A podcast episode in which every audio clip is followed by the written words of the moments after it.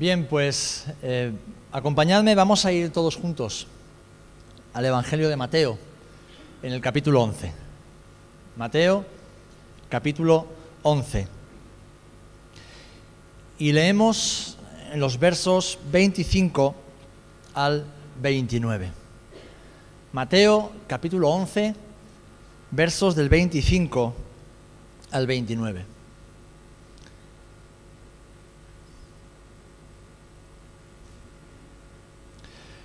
Dice así la palabra del Señor. En aquel tiempo, respondiendo Jesús, dijo, Te alabo, Padre, Señor del cielo y de la tierra, porque escondiste estas cosas de los sabios y de los entendidos, y las revelaste a los niños. Sí, Padre, porque así te agradó. Todas las cosas me fueron entregadas por mi Padre, y nadie conoce al Hijo sino el Padre, ni al Padre conoce alguno sino el Hijo, y aquel a quien el Hijo lo quiere revelar. Venid a mí todos los que estáis trabajados y cargados, y yo os haré descansar. Llevad mi yugo sobre vosotros y aprended de mí que soy manso y humilde de corazón, y hallaréis descanso para vuestras almas, porque mi yugo es fácil y ligera mi carga. Amén. Gloria al Señor. Venid a mí todos los que estáis trabajados y cargados, y yo os haré descansar. Llevad mi yugo y aprended de mí, que soy manso y humilde de corazón, y hallaréis descanso para vuestras almas, porque mi yugo es fácil y ligera mi carga. ¿Qué contradicción? Para descansar hay que tomar algo. Para descansar hay que cargar con algo. Para descansar debemos aferrarnos a algo. Padre, en el nombre de Jesús te damos gracias por tu palabra. Gracias porque es eterna, es perfecta. Gracias porque tu palabra es la verdad. Es la roca sobre la cual están firmes nuestros pies. Y en esta mañana acudimos a ella con humildad, pero también con expectativa y fe, sabiendo, Señor, que tú quieres y vas a hablarnos. Te rogamos, Espíritu Santo, abre nuestro entendimiento para que podamos comprender, discernir aquello que tú tienes para nosotros. Queremos servirte y hacerlo con fidelidad en el nombre de Jesús. Amén. Y amén. Amén. ¿Qué contradicción? Venimos al Señor trabajados y cargados y el Señor nos dice que tomemos su yugo. Nos dice que llevemos su carga. Es curioso, ¿verdad? No sé cuántos eh, tenéis la costumbre de leer y releer y estudiar las enseñanzas del Maestro en el Nuevo Testamento. Pero fijaros, de todas las enseñanzas que Jesús da, que son muchas, hay una en concreto que resalta sobre todas las demás. Y es una enseñanza que es una orden, es un mandamiento. De todas las veces que Jesús enseña algo, instruye algo, solo en esta ocasión el Señor dice, aprended de mí. Aprended de mí, es decir, sed como yo, que soy manso y humilde de corazón. ¿Y qué mayor aspiración podemos tener nosotros que ser como Jesús? No hay aspiración más sublime, no hay deseo más alto, no hay nada a lo que podamos aspirar que tenga mayor gloria que el que los discípulos de Jesús sean como su Maestro. De hecho, los ministerios de los que nos habla Pablo en las epístolas de Efesios y de Gálatas dice que han sido puestos en la iglesia para qué? Para que los creyentes seamos edificados y nos parezcamos al Señor, hasta la altura del varón perfecto que es Jesús. Pero Jesús dice, aprended de mí si queréis descansar. Tomad mi yugo, tomad mi carga y entonces descansaréis. Y su yugo y su carga son precisamente la mansedumbre. La mansedumbre y la humildad de corazón. Ahora vivimos en tiempos donde la mansedumbre y la humildad brillan por su ausencia. Y no lo digo solamente en el mundo, también dentro de la iglesia. Vivimos en tiempos donde la rebeldía el individualismo, el yo, el yo quiero, yo pienso, yo siento, yo opino, no solamente abundan, sino que son exaltados y reconocidos como virtudes dentro de esta sociedad. Los rebeldes son los fuertes, son los libres que no se sujetan a nada, ¿verdad? Pero la palabra del Señor nos recuerda que ser mansos y humildes, de corazón, como Jesús lo es, es la clave para vivir en descanso y tener éxito en Dios. Amén.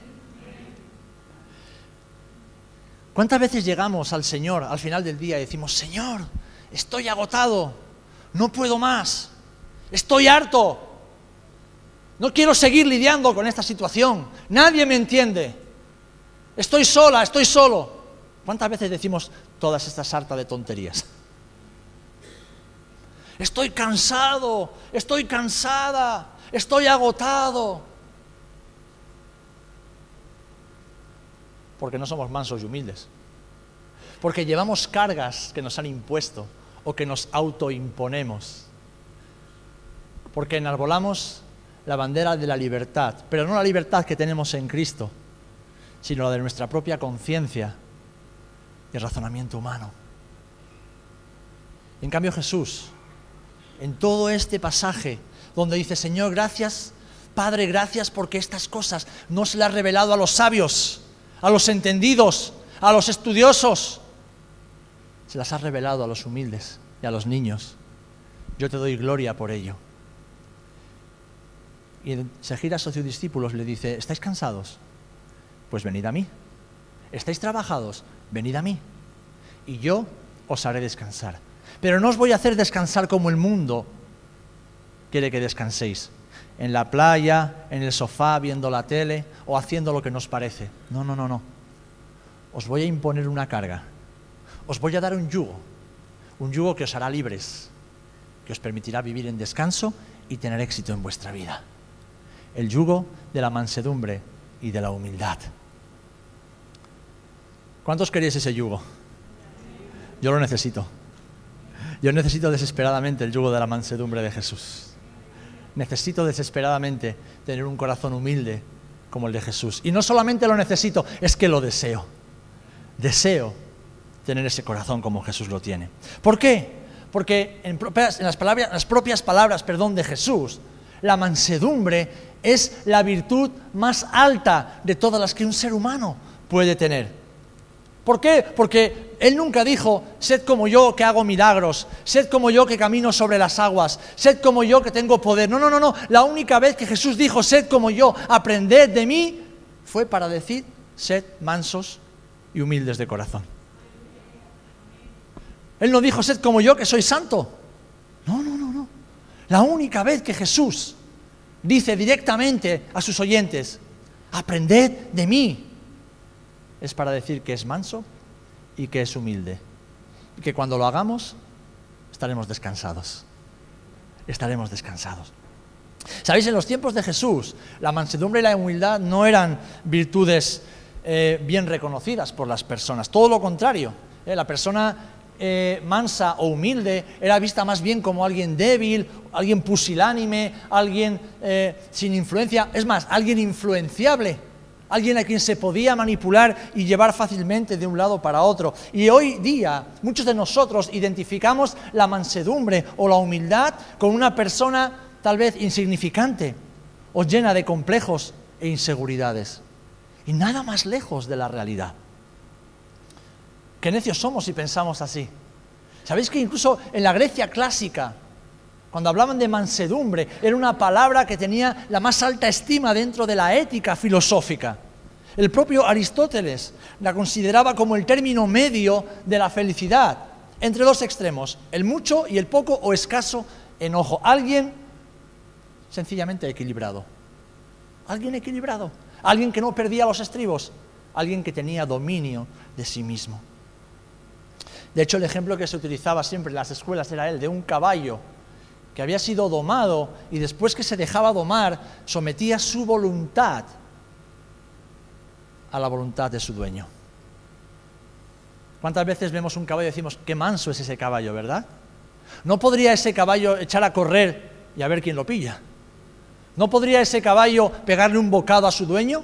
¿No podría ese caballo darle una buena coz al dueño que le está azuzando con las espuelas o con la fusta? Claro que podría hacerlo, pero el caballo ha sometido, se ha dejado domar y somete su voluntad a la de su jinete. Desde el punto de vista de la Biblia, queridos hermanos y hermanas, nosotros que venimos siempre trabajados y cargados al culto, que vivimos trabajados y cargados de los afanes de esta vida, la mansedumbre tiene que ver precisamente con esto, con el equilibrio y el autocontrol, el dominio de nuestros instintos, el dominio y sujeción de nuestra voluntad.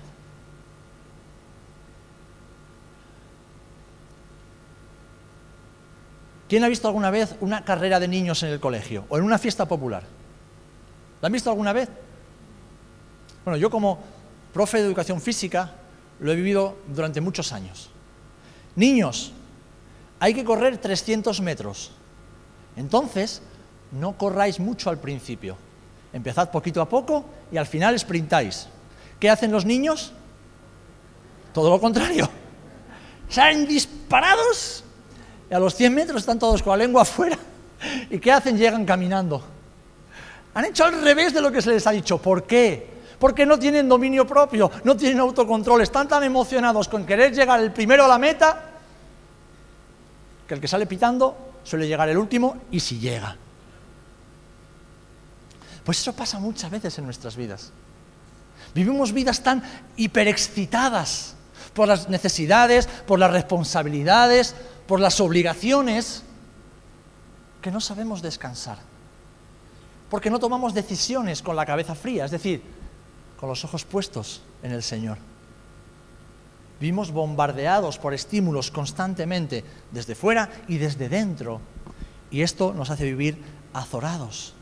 En cambio, la mansedumbre de la que nos habla Jesús es la virtud que nos permite vivir equilibradamente sin importar las circunstancias. No es ser alguien que dice sí a todo, no es alguien que no tiene voluntad, no es ser alguien sin, capacidad de, de raciocinio, no, no, no, no, alguien manso, alguien humilde de corazón, es alguien que sabe quién es, pero sobre todo que sabe quién es su Dios, que sabe en quién ha creído y por lo tanto no se deja mover del lugar donde sabe que Dios le quiere, aunque las circunstancias a veces sean adversas y difíciles. Esto es mansedumbre. La capacidad que nos ayuda a no malgastar fuerzas innecesariamente, a no pelear batallas inútiles, a no luchar contra los molinos de viento, a no dejarnos agobiar por lo que dicen, por lo que opinan, por lo que hacen. No, no, no, no. Esa capacidad de mantener la calma en medio de la tormenta. Fíjate en Jesús. Jesús nació y lo primero que quisieron hacerle fue matarlo. Jesús nació en un momento donde el mundo era igual de convulso que ahora. Roma gobernaba Judea con puño de hierro. Cada día miles de personas morían crucificadas o morían apedreadas o morían a filo de espada.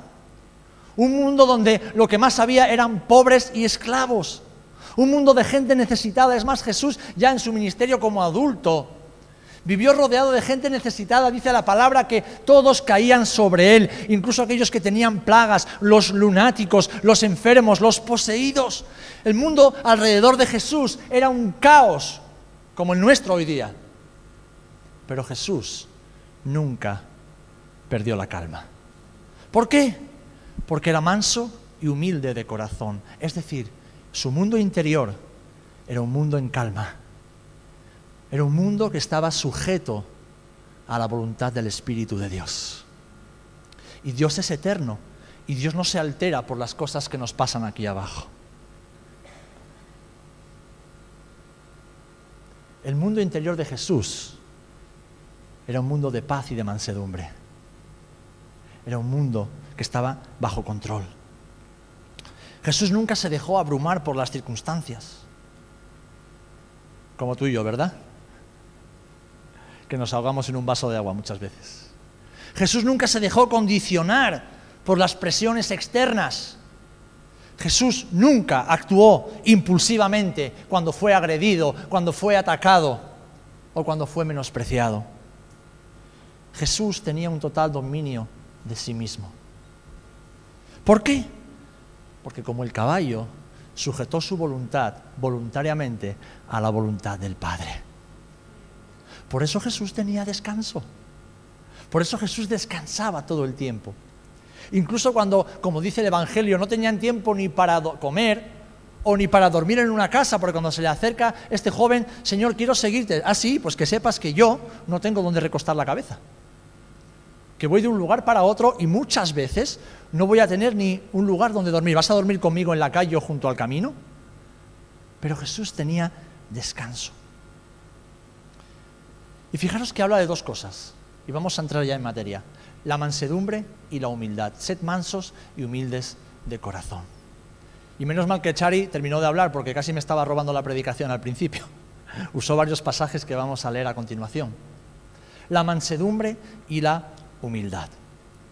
La mansedumbre podríamos definirla como la humildad hacia Dios, es decir, somos humildes delante del Señor y nos sujetamos a su voluntad. En cambio, la humillación es la humildad que mostramos para con los demás. Y esto como nos cuesta, ¿verdad? Que yo voy a perder mi derecho con el... No, no, no. Yo he nacido con la razón y moriré con la razón. ¿O me pasa solo a mí? Me pasa solo a mí, ¿verdad? ¿Cuántas veces te has ido a la cama enfadado con tu mujer con tal de tener la razón? Cabezón. O esposa, ¿cuántas veces te has ido enfadada con tu esposo a la cama con tal de tener la razón? Pues eso es lo contrario al Espíritu de Cristo que está en nosotros. ¿O cuántas veces has venido al culto, te has sentado en esa silla sin saludar a tu hermano con el cual te ofendiste hace no sé cuánto tiempo por no sabe ya qué cosa, porque nadie se acuerda, con tal de tener la razón? E incluso te atreviste a participar de la mesa del Señor sin haberte puesto a cuentas con tu hermano, con tal de tener la razón.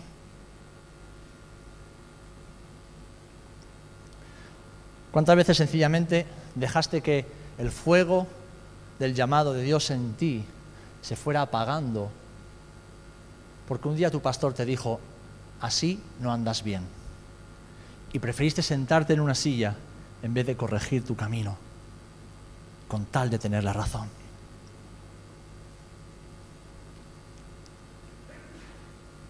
Pablo expresa maravillosamente lo que Jesús nos está diciendo cuando dice, aprended de mí, que soy manso y humilde. Y lo leía nuestra hermana Chari. En Filipenses, en la carta a los Filipenses, capítulo 2, vemos lo que Jesús está queriendo decir y Pablo lo expresa con claridad. Haya pues en vosotros este mismo sentir que hubo también en Cristo Jesús,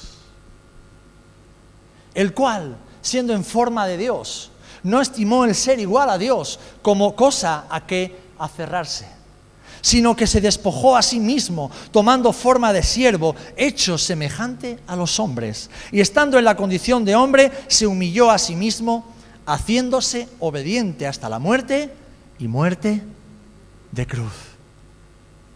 Fijaros cómo está presentando Pablo los verbos. A Jesús no lo humillaron, Él se humilló a sí mismo.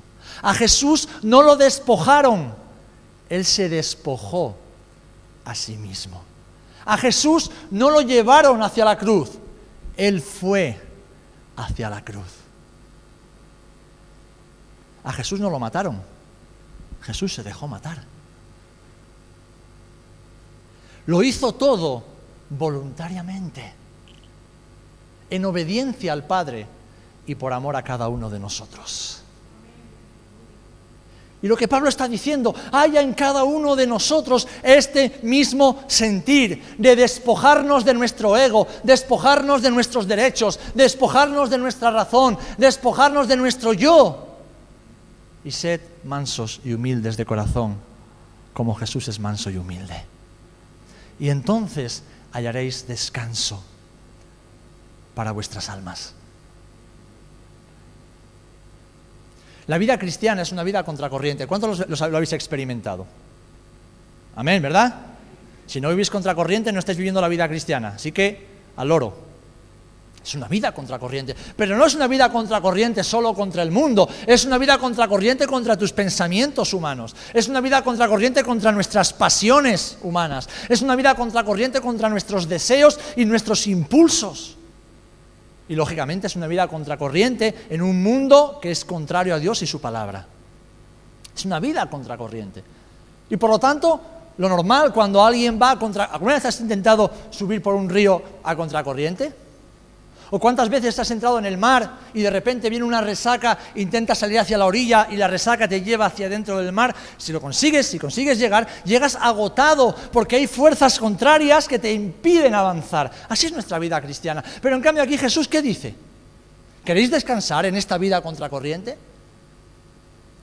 ¿Queréis tener descanso en vuestras almas en esta vida contracorriente? Tomad mi yugo. Coged mi carga ¿Cómo, Señor? Encima que estoy nadando contra corriente, me pones una mochila con piedras. No, no, no, no. Encima que nado contra corriente, me pones un trozo de madera en el cuello. Sí. ¿Quién está al otro lado del yugo? Sabéis que un yugo es lo que se le pone a los animales, a dos bueyes o a dos mulas. Ahora ya no se usa, lógicamente, pero antiguamente se utilizaba para qué? Para arar el campo o para trasladar las mercancías de un lado para otro. Y no se puede poner un burro y un buey, o un caballo y una mula, porque son animales diferentes. Por eso el apóstol Pablo dice, no os unáis en yugo desigual con los incrédulos. No camines en comunión con alguien distinto a ti. Jesús te dice, ponte mi yugo. El yugo tiene dos partes. Una es para mí. ¿Quién va en la otra? ¿Quién va en la otra? Jesús. Entonces, ¿quién es el que tira del yugo? Jesús, porque tú y yo no podemos. Pero dice eh, nos enseña la propia naturaleza que no podemos poner dos animales distintos. Es decir, Jesús comparte su yugo contigo y conmigo. Es decir, se identifica con nosotros, no nos ve como extraños porque Él no comparte su yugo con los incrédulos ni con los religiosos, Él comparte su yugo con sus hermanos. En esta vida contracorriente. Jesús quiere que vivamos en descanso, tomando su yugo y dejándonos llevar por él. Y es un yugo de mansedumbre y de humildad. Porque Jesús nunca se acobardó ante las dificultades ni la oposición, todo lo contrario. Yo no veo a Jesús cobarde delante de los religiosos tumbando las mesas de los cambistas en el templo. Yo no veo a Jesús cobarde confrontando a los fariseos cuando lo acusaban y lo llamaban hijo ilegítimo o decían que estaba endemoniado. No, yo no veo a un Jesús cobarde, pero veo que dentro de su determinación siempre trató a todo el mundo con mansedumbre, con dignidad y con humildad. Porque él sabía quién era y sabía lo que estaba haciendo. Hermanos, la mansedumbre y la humildad que nos hacen descansar no son síntomas o símbolos de debilidad, ni inferioridad, todo lo contrario. Son síntomas de fortaleza. Cuando alguien viene y te insulta y de ti recibe palabras de bien, estás demostrando que el fuerte eres tú. Cuando alguien está raca, raca, cuchicheando y murmurando contra ti todo el tiempo y tú no se lo devuelves con la misma moneda, sino que lo bendices en el nombre de Jesús, estás demostrando que el fuerte eres tú.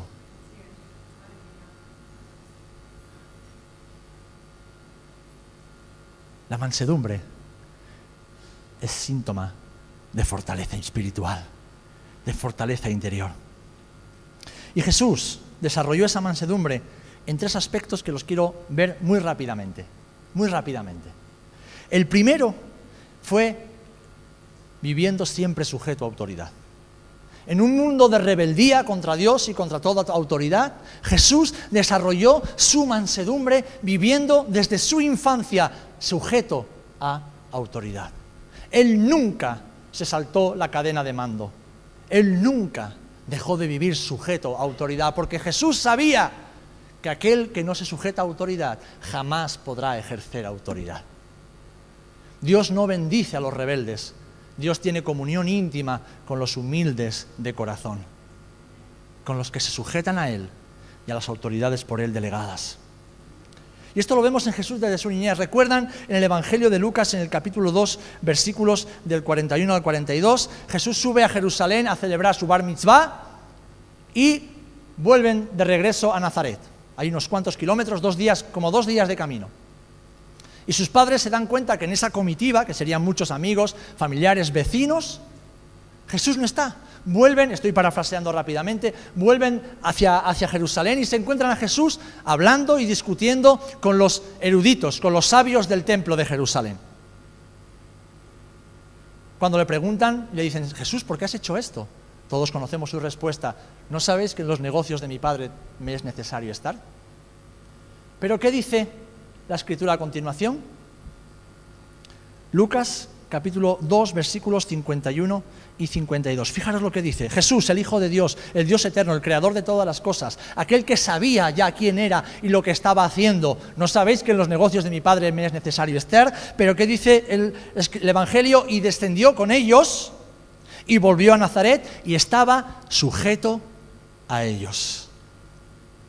Y 52, y Jesús crecía en sabiduría y en estatura y en gracia para con Dios y para con los hombres. El Señor ha puesto desde nuestro nacimiento autoridades sobre nuestras vidas. Nuestros padres o abuelos o tíos, con quien sea que nos hayamos criado, tutores legales, ha puesto autoridades sobre nuestra vida que son necesarias para crecer y desarrollarnos correctamente. Para que no seamos como árboles silvestres que no dan fruto. Para que no seamos como cabras montesas a las que nadie puede controlar ni dominar y acaban despeñadas por los acantilados. El Señor ha puesto desde nuestro nacimiento autoridades, después llegan los profesores, en el colegio, en el instituto, las universidades. Después llegan los jefes en la empresa o en el trabajo. Están las autoridades civiles, las autoridades militares y están también las autoridades espirituales. Personas que Dios prepara y capacita para cuidar de nosotros, para que crezcamos y nos desarrollemos y nos parezcamos cada día más a Jesús. Y eso en ocasiones implica que nos pongan límites ¡Wow! Límites. ¿A mí quién me va a decir lo que tengo que hacer? ¿Eh? Yo soy un hombre libre, soy una mujer libre, soy un adulto maduro y responsable. Tururú. Eso no se lo cree nadie. Nuestra vida sería muy distinta si fuéramos adultos maduros y responsables. Viviríamos mucho más plenamente la vida del Espíritu daríamos mucho más fruto para el Señor, viviríamos mucho más en descanso, seríamos personas muy distintas, porque vivimos en la época de la rebeldía. Saben, hay hermanos que cuando no quieren escuchar al pastor se quedan en su casa para no escuchar al pastor o al predicador. Y piensan que eso es rebeldía contra el pastor o libertad para escoger y están rebelándose contra Dios. Hay hermanos que no quieren escuchar. Y lo que no saben es que están limitándose para crecer. Están alejándose del propósito y el plan de Dios para sus vidas. No quieren que nadie les diga nada y no les diga nadie. Y llegará un punto que ni siquiera Dios, el Padre que está en los cielos, les dirá absolutamente nada. Porque si endurecemos nuestro corazón hacia nuestros padres, que son nuestras autoridades, endurecemos nuestro corazón hacia los profesores, endurecemos nuestro corazón hacia las personas que Dios pone en la iglesia para cuidar de nosotros, finalmente endureceremos nuestro corazón para el Padre que ha establecido esas autoridades en la tierra. Y Jesús nos marca un camino muy distinto, porque Él dice que desde su niñez, aun sabiendo quién era, Él se sujetó a sus padres. Y esta sujeción, mis amados hermanos, y los que estamos en el ministerio lo sabemos muy bien, es la que nos permite crecer en gracia delante de Dios y delante de los hombres. Cuando Lloyd y yo vamos, lo poco que podemos ir, a Asturias y estamos con nuestra familia, también con nuestros pastores, lo hacemos para rendir cuentas a nuestras autoridades espirituales. Y no es pedir permiso para hacer las cosas, es sencillamente rendir cuentas, rendir sujeción, porque sabemos que nadie puede ejercer autoridad si no está sujeto a autoridad. Sabemos que nadie puede tener gracia para con Dios y para con los hombres si vive como un espíritu libre, entrando y saliendo y haciendo lo que le da la gana sin rendir cuentas a nadie. Esta es la gran mentira y engaño de Satanás en esta generación y en todas las generaciones. Y Jesús nos enseña un camino más excelente, un camino de descanso. Y es el camino de la mansedumbre y de la humildad. Seguimos con Filipenses 2, capítulo 9. Dice, por lo cual Dios también, perdón, versículo 9, Filipenses 2, versículo 9, por lo cual Dios, después de que Él se humilló, después de que Él se despojó, después de que Él renunció, ¿qué fue lo que hizo el Padre? Lo exaltó hasta lo sumo le dio un nombre que es sobre todo nombre, para que en el nombre de Jesús se doble toda rodilla de los que están en los cielos y en la tierra y debajo de la tierra, y toda lengua confiese que Jesucristo es el Señor, para la gloria de Dios Padre. Jesús se humilló y el Padre lo exaltó. Jesús se despojó y el Padre lo revistió de gloria. Jesús se dejó matar y el Padre lo resucitó. Y todo en descanso, todo en descanso y en humildad. Sin levantar la voz, sin quebrar la caña cascada, sin hacer ruido, sin buscar followers en las redes sociales, diciéndole a la gente, si no te gusta lo que te estoy diciendo, ahí tienes la puerta. Porque seguirme a mí ni es fácil ni es cómodo. Hay que morir a uno mismo, tomar la cruz y seguir a Jesús. Este es el Evangelio. La mansedumbre, mis amados hermanos, nos permite caminar cerca del corazón de Dios y hacer su voluntad, como Jesús hizo la voluntad del Padre. Amén. Yo quiero hacer la voluntad de Dios. ¿Tú qué quieres hacer? ¿Qué quieres hacer con tu vida? Yo quiero hacer la voluntad de Dios y lo demás no me interesa. Porque sé que ahí tendré éxito. A lo mejor seré más pobre que las ratas, me da igual. Seré menos famoso que el betún, porque todo el mundo dice que te quedas a la altura del betún, pues será que el betún no es famoso. Da igual. Pero tendré la seguridad, tendremos la seguridad de que hemos hecho lo que nuestro Padre quería que hiciéramos. Y eso es lo más maravilloso.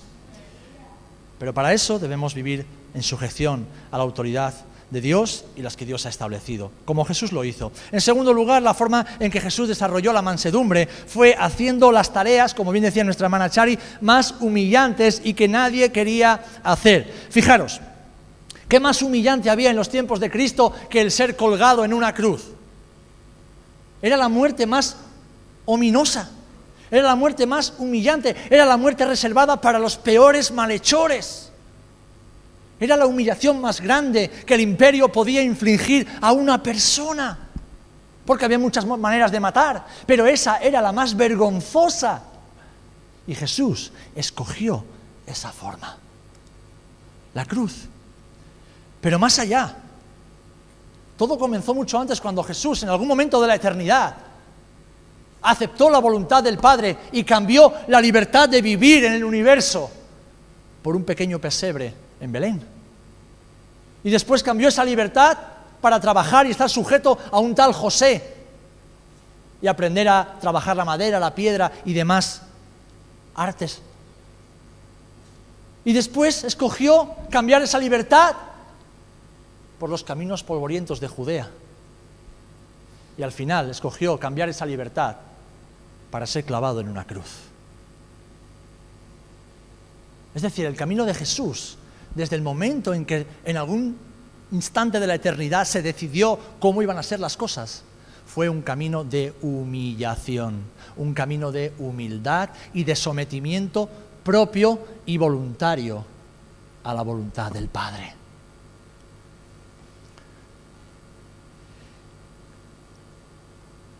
El Rey y Creador del universo nos enseña que la tarea más honrosa y sublime que tú y yo podemos hacer es lavarle los pies a nuestros hermanos. Ni un solo amén. ¿Sabéis que nuestro silencio habla más que nuestro hablar?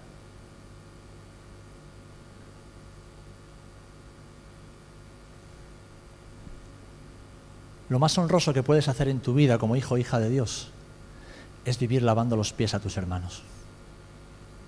No hay nada más honroso. Lo demás son cosas que puede hacer cualquiera. Cualquiera puede venir aquí y predicar, seguro que más de uno le encantaría. Cualquiera puede aprender a tocar un instrumento y, tocar, eso hace cualquiera que aprenda. Cualquiera puede ir a Ceuta con Chari, con Juan y hacer obra social, lo hacen hasta aquellos que no conocen a Jesús. Cualquiera puede aprenderse una historia de la escuela dominical y enseñársela a los... Cualquiera puede hacer eso. Pero vivir cada día lavando los pies a tus hermanos.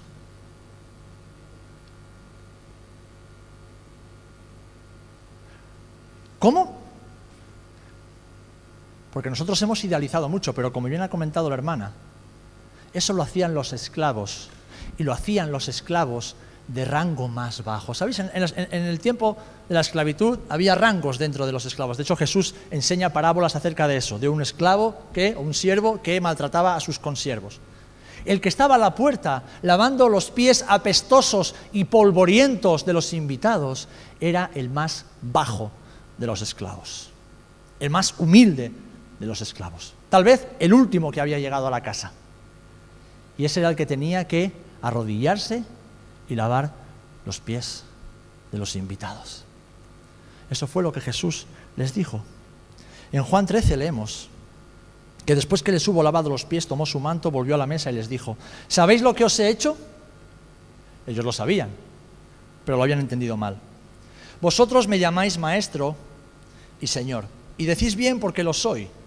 Es decir, Jesús sabía quién era. Pues si yo, el Señor y Maestro, he lavado vuestros pies, vosotros también debéis lavar los pies los unos a los otros, porque ejemplo os he dado para que como yo os he hecho, vosotros también hagáis. ¿Y sabes un secreto, mi hermano, mi hermana? Que aunque tú no lo sepas, tus pies apestan. No, no, tus pies apestan, como apestan los míos. Nuestras vidas apestan. En cambio el Señor nos dice con su ejemplo que para vivir en descanso y tener éxito en Él, debemos vivir sujetos a autoridad y hacer lo que nadie más quiere hacer. Ofrecerse para lo que nadie más quiere ofrecerse estar dispuestos a hacer lo más humillante y despreciable a los ojos de los hombres. ¿Os acordáis de Tomás, el dubitativo? Después de tres años y pico con Jesús, si yo no lo veo, no lo creo. Como tú y como yo, vamos. Jesús tuvo un trato humilde y manso con él. Ay, Tomás, ¿cómo que no ves si no crees? O si no crees si no ves. ¿Os acordáis de Judas el traidor?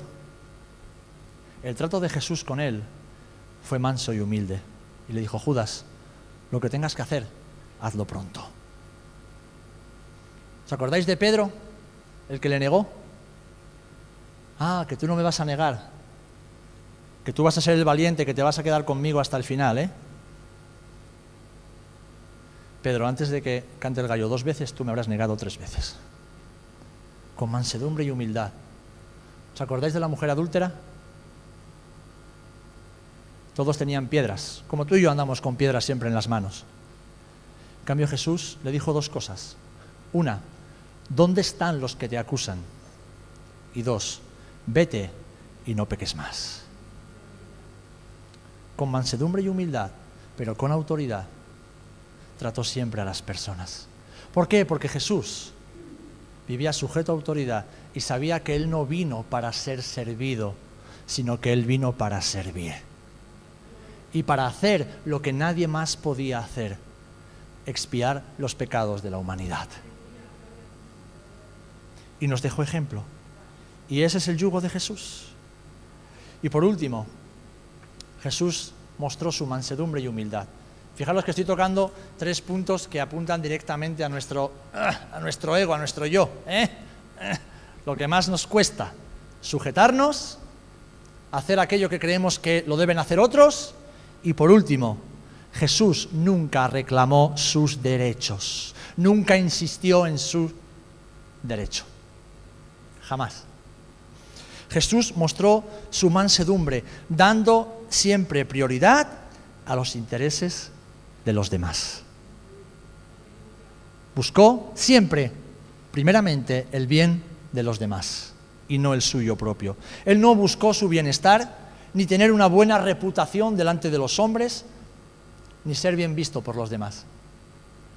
Jesús vino a manifestar las obras y el carácter del reino de los cielos y para ello tuvo que renunciar a sus derechos como rey, como soberano, como creador. Nunca dejó de serlo, pero tuvo que renunciar por un tiempo a ello. Tuvo que despojarse de esos títulos. Él era el rey, pero nunca impuso su reinado. Él era el soberano, pero nunca impuso la adoración. Él era el creador y dueño de todo, pero jamás impuso su voluntad. Porque Jesús todo lo que hace lo hace por amor. Y la respuesta quiere que sea una respuesta en amor. Que si tú y yo somos mansos y humildes y nos sujetamos a autoridad, lo hagamos porque amamos a Dios y amamos a nuestros hermanos. Que si tú y yo somos mansos y humildes y hacemos las tareas más humillantes, no es por obligación, sino porque amamos al Señor y amamos a quienes servimos. Y que si tú y yo no eh, andamos reclamando nuestros derechos, no es porque tengamos poca autoestima o poco valor personal, todo lo contrario, sino porque sabemos quiénes somos, sabemos lo que valemos y no tenemos nada que demostrar a nadie. Buscamos siempre el beneficio del hermano, el beneficio del prójimo. Buscamos primero que los demás estén bien, sabiendo que nuestro Padre cuida de nosotros. Amén. Quiero concluir leyendo las palabras del profeta Isaías, que 700 años antes expresan literalmente cuál sería el carácter y la obra de Jesús. Isaías 53. Dice que Él fue, todo lo conocemos de memoria, alguno lo podrá citar, despreciado y desechado entre los hombres, varón de dolores, experimentado en quebranto. Y como que escondimos de Él el rostro, fue menospreciado y no lo estimamos. Ciertamente llevó Él nuestras enfermedades y sufrió nuestros dolores y nosotros le tuvimos por azotado, por herido de Dios y abatido. Mas Él herido fue por nuestras rebeliones, molido por nuestros pecados. El castigo de nuestra paz fue sobre Él y por sus llagas fuimos nosotros curados. Todos nosotros nos descarriamos como ovejas, cada cual se apartó por su camino, mas Jehová cargó en él el pecado de todos nosotros angustiado él y afligido, no abrió su boca. Como cordero fue llevado al matadero y como oveja delante de trasquiladores, enmudeció y no abrió su boca. ¿Me permites un consejo de amor? Escúchame bien, un consejo de amor. Deja de dar tu opinión cuando no te la piden. Deja de dar tu opinión cuando no te la piden. Deja de reclamar tus derechos, porque si lo haces tú, ya el Señor no lo hace por ti. Ya el Señor no lo hace por ti. Si tú reclamas lo que crees que te pertenece, ya el Señor no lo va a hacer por ti. En cambio, si nos humillamos y dejamos que Dios haga la obra, si volcamos toda nuestra ansiedad sobre Él, Él nos exaltará cuando fuere tiempo. Porque Dios al que se humilla, lo levanta. Pero al que se levanta y exige sus derechos, exige sus privilegios como hija o hijo del Dios Altísimo, con ese el Señor ya no tiene nada que hacer. Ya Él lo está reclamando. Jesús no lo hizo por sí mismo. Jesús no lo hizo. Él enmudeció. Él cayó su boca. Él se dejó llevar. Y entonces el Padre lo exaltó hasta lo sumo. Y ahora no hay un nombre en toda la creación que esté por encima del nombre de Jesús. Y todos sus enemigos, un día, un día todos sus enemigos se pondrán de rodillas delante de Él y reconocerán que Él es el Dios eterno.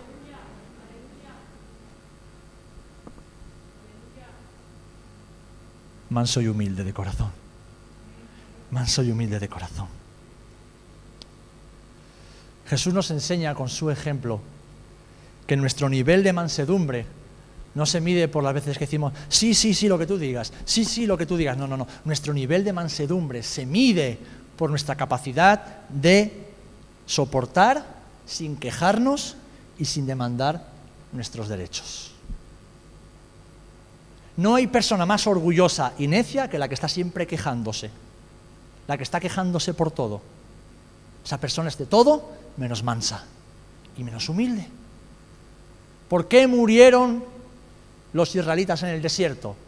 Por la queja y la murmuración. No se sujetaron a Dios, quisieron decirle a Dios cómo tenía que tratar con ellos y murieron una generación entera en el desierto. Jesús nos ha dado ejemplo para que no muramos en el desierto, sino que atravesemos el desierto de esta vida y lo hagamos dando fruto y fruto abundante. Pero que lo hagamos en gozo, para que además llevemos a otros, porque somos sal y somos luz que alumbra el camino de esta humanidad. Jesús nos ha dado ejemplo para que aún en medio de tantas dificultades, adversidades como las que estamos pasando y más en estos tiempos, podamos vivir sumisos a la voluntad de Dios, sumisos los unos a los otros, lavándonos los pies los unos a los otros y dándole ejemplo a este mundo de que somos discípulos de Jesús. Porque ¿sabéis cómo el mundo sabrá que somos discípulos de Jesús? Por el amor que tendremos los unos por los otros. Y quien ama, se humilla. Quien ama se somete, se sujeta y camina en unidad con aquellos a los que sirve. Amén. Pablo le dijo a los Corintios en el capítulo 11, sed imitadores de mí, así como yo lo soy también de Cristo. ¿Qué imita Pablo? ¿Qué imita Pablo? La mansedumbre y la humildad de Jesús. Porque Pablo se dejó golpear, se dejó encarcelar, se dejó flagelar, pasó hambre, tuvo que ser descolgado por las paredes de las ciudades para que no lo mataran.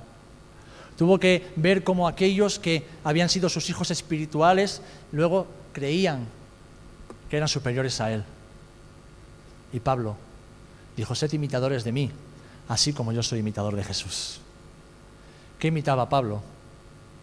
El carácter de Jesús un carácter manso y humilde. Manso y humilde. Manso y humilde. En este mundo, los fuertes, los poderosos, los que tienen dinero, los que tienen autoridad, los que tienen influencia, son los que supuestamente alcanzan metas. En el mundo de Jesús es muy distinto. En el mundo de Jesús triunfan los mansos y humildes. En el mundo de Jesús tienen éxito los que se someten a la voluntad del Padre, renunciando a su propia voluntad y perseveran en el camino que Jesús les traza. En el mundo de Jesús, en el reino de Jesús, aquellos que llegan lejos son los que nunca se paran, porque viven siempre descansando, sabiendo que sus corazones y sus almas son guardadas por aquel que dio su vida por ellos. Mansos y descansados. Mansos y descansados. Si eres una persona mansa y humilde, posiblemente seas la persona más fuerte de esta sala. Y también la más capacitada para seguir haciendo la obra de Dios. Si no es así y esta palabra te ha confrontado, no te condenes, porque Jesús no lo hace, ni el que te habla tampoco. Pero pídele al Señor que siga transformando tu corazón, que siga transformando tu mente, tu forma de pensar. Si estás trabajado y cargado, seguramente es porque estás viviendo no solamente contracorriente en el mundo, sino contracorriente contra Dios, porque estás queriendo ir donde el Señor no te quiere llevar. Pon la palabra pastoral, Dani. Quita, quita, quita la, la- la presentación. Ezequiel 47. ¿Dónde termina el profeta su visión? En un río donde no hacía pie y donde el Espíritu lo llevaba. Ya no tenía que nadar, ya no tenía que caminar. Era el Espíritu del Señor el que lo llevó hasta el mar grande y allí todo cobraba vida. El Señor quiere traer vida a nuestras vidas. El Señor quiere resucitar sueños muertos. El Señor quiere renovar nuestras fuerzas. Y para ello debemos ser mansos y humildes de corazón. Amén. Que nadie te menosprecie si ya vives en el camino de la mansedumbre. Estás en el camino del éxito. Estás en el camino del éxito en Dios.